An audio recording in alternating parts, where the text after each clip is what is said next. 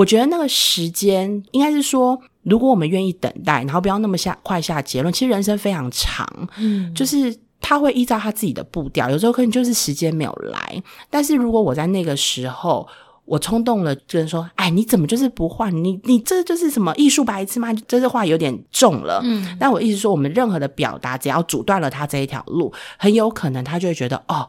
我永远就是跟画画绝缘了，我就不会是那种有潜能的孩子。嗯，我看到普遍性就是每一个人都在追求我可爱吗？我有用吗？嗯，蒙特梭利让我看见的是，他从孩子在这么小的时候，就让孩子在感受到他是有用的，嗯，他是可爱的，嗯他有很多东西其实他可以做的。嗯真的觉得他从小就在埋一个种子，是告诉孩子：是我信任你，我相信你有你的能力，然后你可以做到，嗯我等待你。